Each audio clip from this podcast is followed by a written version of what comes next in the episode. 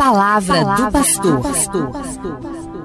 Gente boa, hoje concluímos a Semana da Família. E neste tempo refletimos sobre a alegria do amor vivido no matrimônio, mesmo em meio às muitas fragilidades que são próprias da relação a dois. Eu costumo dizer que não é a potência da força que move o mundo, mas é a força da impotência, que é o amor. O amor é a força da impotência. Para entender isso, contemple a cruz.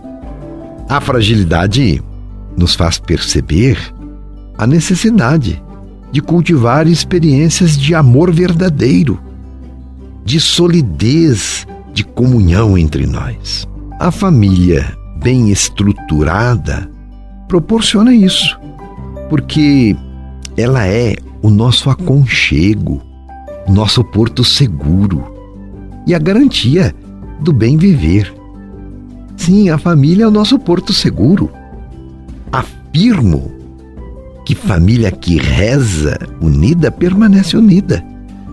A âncora da família é a oração é aquela oração que nos coloca em sintonia com Jesus Cristo, que viveu o amor até as últimas consequências. Inspiremos-nos no amor de Cristo que se doou gratuitamente para a nossa salvação.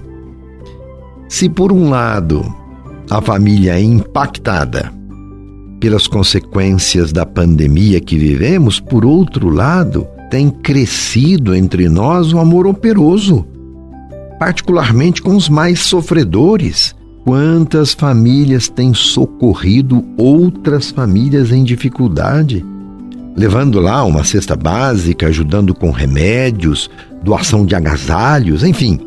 Gestos de amor têm sido praticados, de solicitude aos mais necessitados, exercício do amor familiar. E este amor também é possível acontecer dentro de casa por isso, o nosso tema de hoje, o amor verdadeiro mais ama do que é amado. Para inspirar a nossa prática de amor em casa. Falamos aqui de amor matrimonial, do homem e da mulher que um dia fizeram juras de amor diante de Deus e da igreja. E comparemos este amor com a simbologia bíblica do grão de trigo o grão de trigo, para frutificar, precisa morrer. Mas não uma morte física. Aqui falamos na comparação com a família. Para o amor vingar, é preciso a morte da própria vontade, em prol da felicidade do outro. É doação, é servir a Deus amando o irmão. Nisto consiste o amor verdadeiro, serviço solicitude, oferta, porque há mais alegria em dar do que em receber. E somos constantemente desafiados a rever a nossa prática de vida. Não é uma missão fácil servir, doar, amar na família. E muitas vezes ferimos o outro mais do que amamos e vice-versa. Por isso, que a canção do Padre Zezinho nos ilumina nesta reflexão. Que ninguém vá dormir sem pedir ou sem dar seu perdão. Quantos cônjuges, quantos pais e filhos têm dificuldades de se aproximar e pedir perdão? Ou mesmo de dar o perdão? Portanto, Vamos lá, dê o primeiro passo para pedir o perdão. E o outro também reconhecerá em que está falhando com você. A realidade do amor humano, apesar de imperfeito, deve se espelhar no amor de Deus e perdoar sempre. Deus não é um pai que sempre perdoa? E é este o segredo do amor eterno, viu?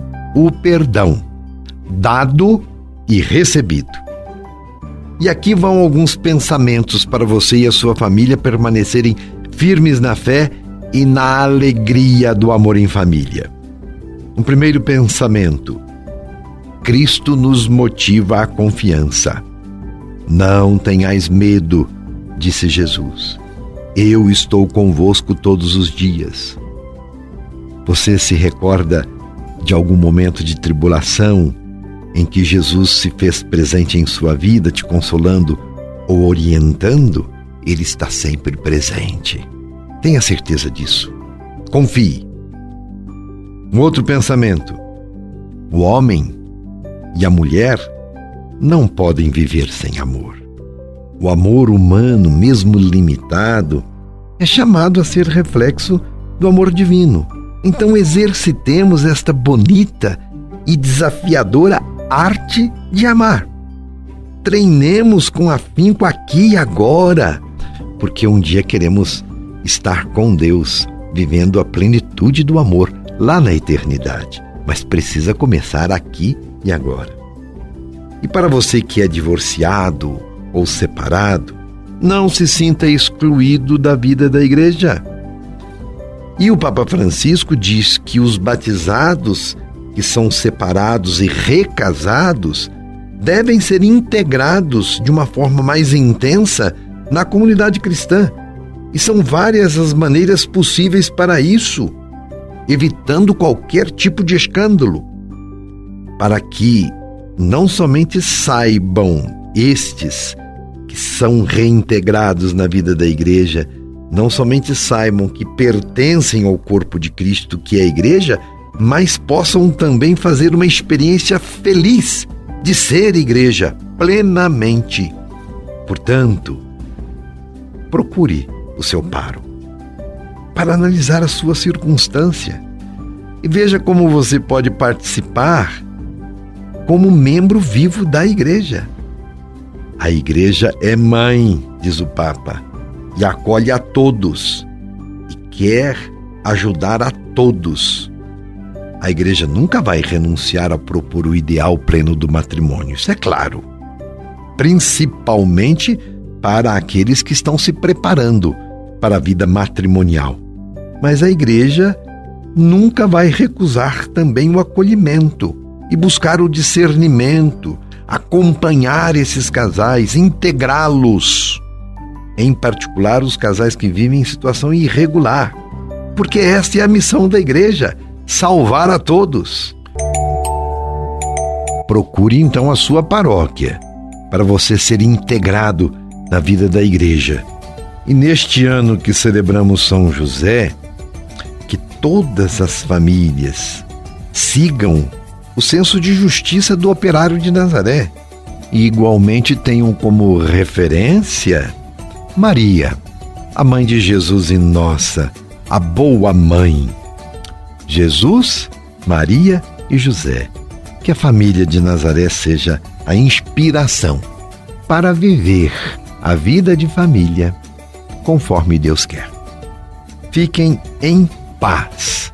Meu abraço e minha benção. Você ouviu Palavra do Pastor.